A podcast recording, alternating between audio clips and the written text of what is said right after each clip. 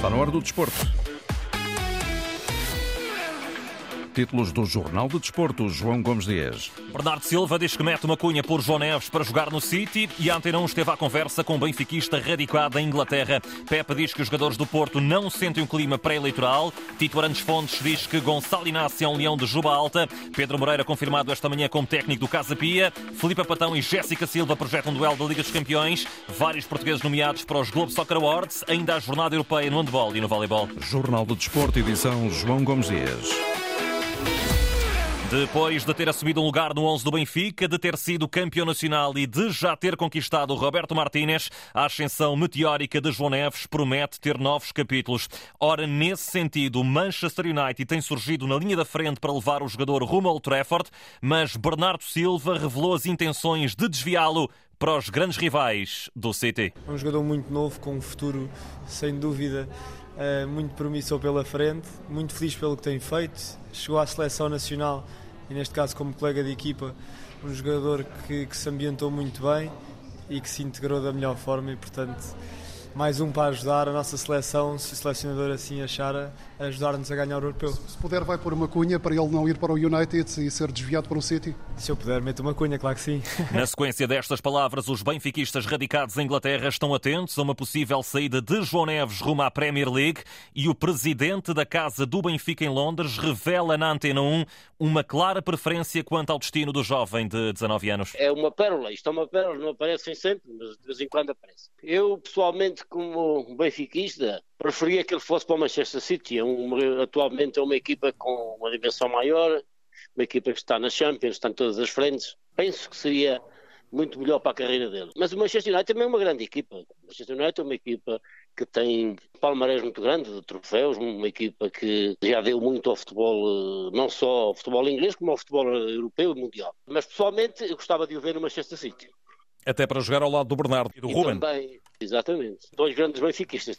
Augusto Nunes, escutado esta manhã pelo jornalista José Pedro Pinto, diz que o nome de João Neves está cada vez mais presente na imprensa britânica. Tem sido muito falado, porque, como sabemos, na todos, o futebol português tem produzido grandes jogadores das equipas, não só o Benfica, como também os outros, o Sporting, o Porto. Neste caso, agora, ultimamente, mais o Benfica, derivado ao grande trabalho que é feito na, na, na academia. Chega-se a um ponto que não os conseguimos segurar.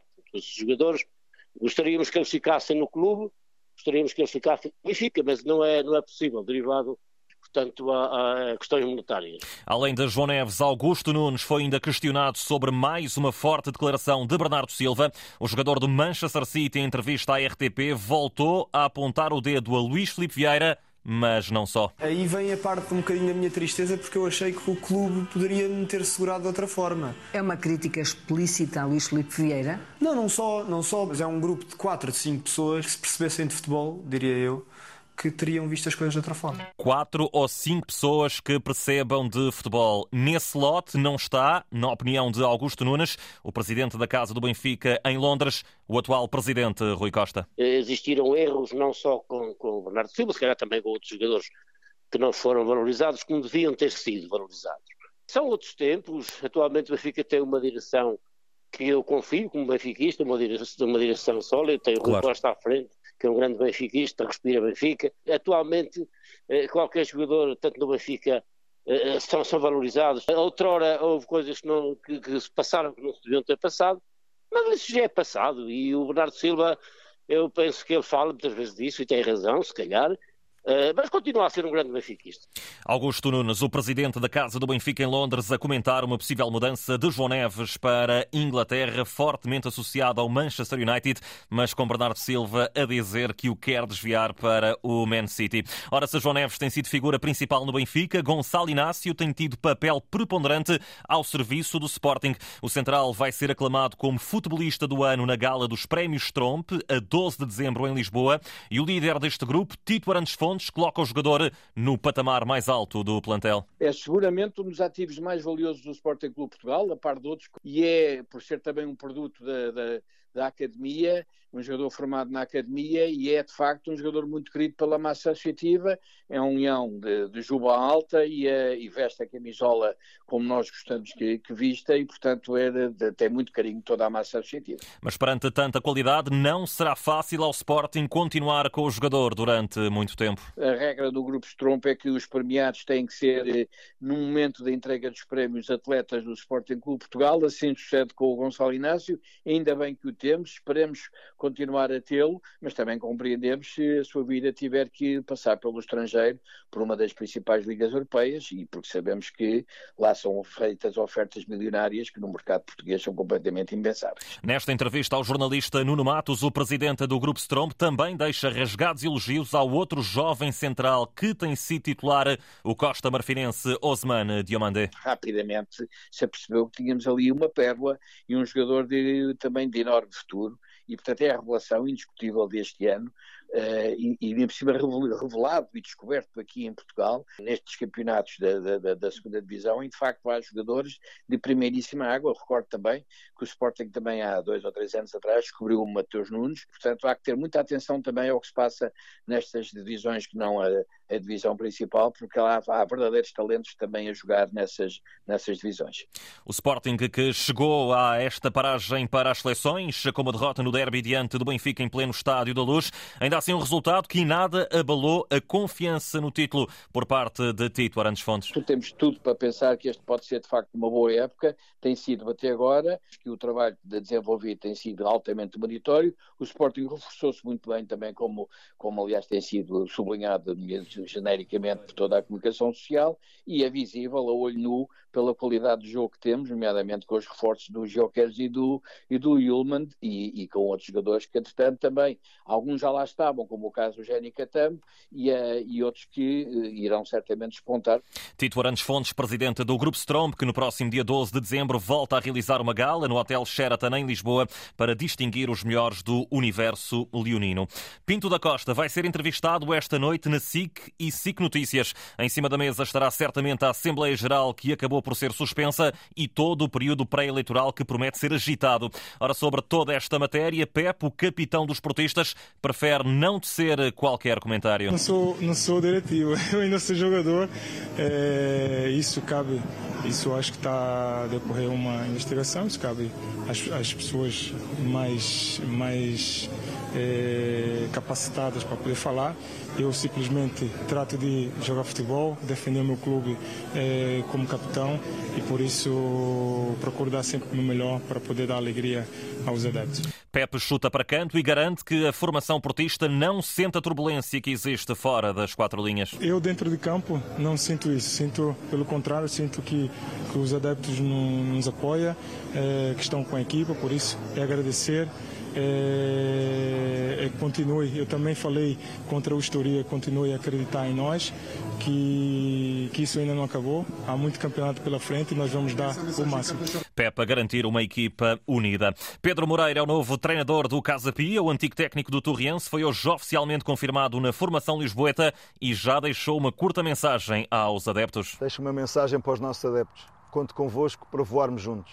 Pedro Moreira vai encontrar o Casa Pia no 15º lugar da tabela classificativa do campeonato com apenas 10 pontos conquistados em 11 jornadas. Ainda no futebol português, a Antena 1 sabe que o acionista maioritário do Portimonense rejeitou a proposta de Evangelos Marinakis para comprar 75% das ações da SAD. Recorde que este é o mesmo investidor grego que se prepara para tomar conta dos destinos do Rio Ave. É já amanhã que a equipa feminina do Benfica volta a jogar para a Liga dos Campeões. Depois depois da derrota com o Barcelona, as Águias recebe o Rosengard da Suécia, uma formação já analisada pela treinadora das Águias, Filipa Patão. O Rosengard vai ser sempre uma equipa difícil de defrontar, como todas as equipas que iremos uh, defrontar na Liga dos Campeões, não há equipas uh, fáceis relativamente ao ano passado. O Rosengard era uma equipa muito, muito ofensiva, com futebol muito objetivo e muito direto, com jogadoras rápidas na frente e jogadoras que procuram envolver-se muito, mesmo as médias e as laterais em zonas ofensivas. Este ano é uma equipa um pouco mais contida. Um adversário mais defensivo, mas igualmente competente no ataque. Não deixa de ter as suas valências ofensivas, não deixa de ser uma equipa perigosa na transição, uma equipa que, que quando consegue algum espaço uh, consegue ferir o adversário, portanto, mais uma vez vamos ter que estar no nosso melhor para, para conseguir um, um, um bom resultado, mas acima de tudo para continuarmos a mostrar que o Benfica está a evoluir nesta competição.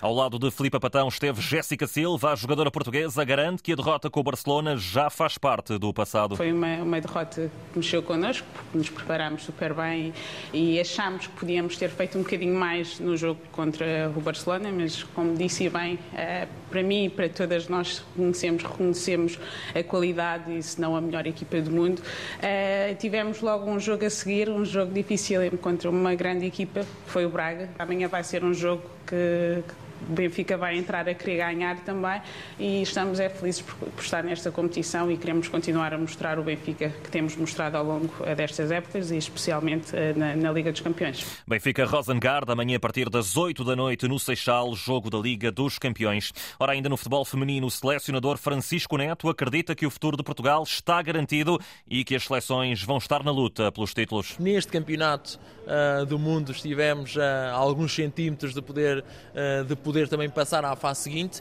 e eu acredito com, com a competência daquilo que, se está a fazer na formação nos clubes, nas associações e também muito naquilo que é na formação da Federação Portuguesa de Futebol, o futuro vai nos permitir lutar por esses, por esses sonhos maiores uh, nas grandes competições. À margem da gala Quinas de Ouro, Francisco Neto também falou da homenagem de que foi alvo juntamente da equipa feminina neste ano especial de 2023. É uma homenagem, uh, acima de tudo é um momento de partilha uh, de algo que de bom uh, vivemos e que seja também mais um momento onde nós uh, queremos despertar emoções a mais meninas no futuro que queiram também depois viver estes, estes grandes momentos que esta geração uh, teve a felicidade e a competência para, para, para viver. Francisco Neto, ele que na quinta-feira vai divulgar a convocatória para os jogos decisivos com França e Noruega a contar para a Liga das Nações. Mais dificilmente será uh, mais difícil será certamente a convocatória de Roberto Martínez para a fase final do Euro 2024. O técnico espanhol não esconde que chega a ser ingrato ter de escolher apenas 23 jogadores. É importante tomar decisões difíceis, de, decisões que ajudem a, a, a equipa a estar preparada para os diferentes adversários que, que vamos a, a, a enfrentar e com tristeza, mas muita responsabilidade e muito, muito trabalho. Escutado pelo jornalista Nuno Perlouro, Roberto Martínez eh, diz que vai esperar pelo sorteio da fase final do Europeu para depois marcar os adversários com quem vai jogar em março na preparação para o Euro. Gostaria de ver o sorteio antes de decidir no segundo adversário. Um, gostaríamos de preparar os dois jogos de março em relação ao adversário que vamos, o tipo de adversário que vamos a. Portugal já sabe que vai estar no pote 1 nesse sorteio marcado para dia 2 de dezembro. Evita desde logo as seleções da Alemanha, Espanha, França, Bélgica e Inglaterra na fase de grupos. Mas seja qual for o adversário ou os adversários no caminho para a final, Éder diz que a equipa pode repetir o feito de 2016. A seleção tem sempre capacidade, tem sempre qualidade. Se assim acontecer, ninguém ficaria surpreso pela geração de talentos que tem surgido e, e muitos deles jogam em grandes clubes. Por isso, acho que nos podemos, uh, podemos sonhar com isso e, e com certeza concretizar. A confiança de Éder, o herói de 2016, é agora embaixador da Seleção Nacional, escutado aqui por Nuno Perlouro, à margem da gala Quinas de Ouro. Lá por fora, Mundial de Sub-17, com mais dois apurados para os quartos de final. O Mali, que bateu o México por 5-0 e a Alemanha, que venceu os Estados Unidos por 3-2. Neste momento, perto do intervalo, duas partidas. Argentina 3, Venezuela 0 e Marrocos 0, Irão também 0. Ainda no capítulo das seleções, destaque para as formações lusófonas, qualificação para o Mundial 2020 2026. À uma da tarde, Eswatini, Cabo Verde. Às quatro, Ilhas Maurícias, Angola. E também às quatro, São Tomé e Príncipe, diante da Namíbia. Atenção ainda aos Globe Soccer Awards, gala que premia os melhores do mundo no futebol a cada ano que passa. Vários portugueses nomeados. Ruben Dias, Bernardo Silva e Cristiano Ronaldo para futebolistas do ano, sendo que Bernardo pode ser também o melhor médio. Diogo Costa na corrida para melhor guarda-redes. Também António Silva e Diomandé para melhor jovem. Finalmente, Rui Costa para melhor presidente. E o Benfica para melhor equipa, tanto no masculino como no feminino. Olhamos agora para as restantes modalidades, começando pelo handball. Três equipas portuguesas hoje na Liga Europeia, quarta jornada da fase de grupos. O Benfica joga às 5h45 na Alemanha com o Neckar e o treinador J. Gonzalez diz que a equipa não está bem, mas é preciso vencer. Está claro que agora não estamos num bom, bom momento, não estamos com muita... Está claro que não atravessamos um bom momento, não estamos com muita moral depois da derrota com o Sporting e da derrota por um golo em casa com o Rhein Mas temos que tentar ganhar este jogo se queremos ambicionar passar à fase seguinte da Liga Europeia. É um jogo muito complicado, é muito difícil ganhar na Alemanha, mas temos que ter como objetivo surpreendê-los e usar tudo o que temos feito de positivo contra eles. E tentar eh, também fazer isso em Alemanha. Também às 5h45 o ABC joga na Dinamarca com o Skjern e o treinador Felipe Magalhães aponta ao triunfo para manter vivo o sonho do apuramento. Depois da derrota da última jornada em casa frente ao Skjern, jogamos agora aqui na Dinamarca um, um jogo decisivo. Precisamos de vencer para mantermos o sonho eh, do apuramento para o, main round. No jogo de Braga sentimos que tínhamos condições para ter feito um melhor resultado, cometemos alguns erros e acreditamos que se conseguirmos corrigir esses erros podemos aqui ter uma palavra a dizer na, na, discussão do jogo. Sabemos que é um jogo muito difícil contra uma excelente equipa que tem uma defesa muito forte, eh, mas estamos convencidos que podemos vencer e manter o, o sonho do apuramento em, em aberto. Além de Benfica e ABC, hoje também joga o Sporting. Às 7h45 recebe o Tatabánia da Hungria e o central Ian Gurri. Já disse que a vitória diante do Benfica para o campeonato dá moral para esta jornada europeia. Espero que este jogo do último Espero que a vitória frente ao Benfica sirva para enfrentarmos o Tatabánia com mais ambição de ganhar. É um jogo muito difícil, mas queremos a desforra do resultado na Hungria. Acredito que a chave do jogo vai ser estarmos fortes no ataque foi isso que nos faltou na Hungria. A jornada europeia com Sporting, com ABC e com Benfica, a Liga Europeia de Handball, quarta jornada da fase de grupos. No voleibol, também a jornada de europeia com a primeira mão dos 16 avos final da Taça Challenge masculina. Hoje em ação, os açorianos de Fonte do Bastardo jogam às 5 da tarde na serva diante do Subotica e o treinador Nuna Brandes diz que é importante depois decidir a eliminatória a jogar em casa. O segundo jogo ser cá e a questão do Golden Set equilibra um bocadinho a eliminatória. Mas eu atribuo um maior favoritismo à equipa da Sérvia, apesar de acreditar que é possível. Eh, fazer aqui uma surpresa está a ser mais difícil sedimentar aqui um 6 base, eh, porque a equipa acaba por ser equilibrada, cada jogador com as suas valências, eh, e está a se tornar mais difícil. São bons problemas para os treinadores considerar aquele 6 base, porque eu sei que isso também lhe dá conforto.